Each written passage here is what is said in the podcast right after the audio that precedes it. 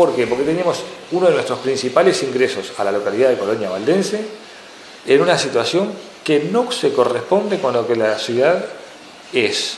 La ciudad es lo más prolija posible, lo más limpia posible, lo más ordenada posible, lo más... Y tenemos ahí una situación que no se corresponde y no es digna de los vecinos que están cerca de ese lugar, o el ingreso, uno ingresa a una localidad y ingresa por un puente que es un asco, espantoso.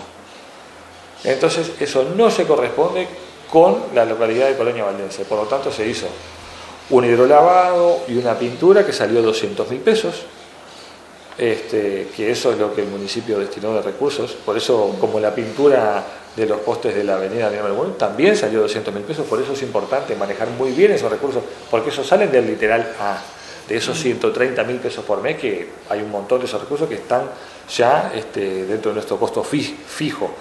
Ahí está, en esos costos fijos, la alarma del municipio, un montón de cosas. Este, y después se va a seguir con este, el proyecto tan laboriosamente creado y en un, en un muy lindo proyecto que, va a dar que hablar, que va a dar que hablar cuando podamos terminarlo y terminarlo bien. Pero es una obra de arte en realidad, ¿no? Es una, obra de arte.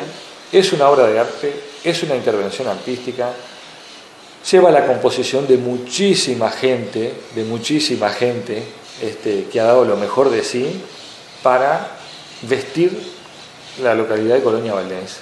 Va a pasar a ser un punto turístico más. Este, lo que hoy es una cosa que no da ganas de mirar, nos vamos a detener a mirarlo.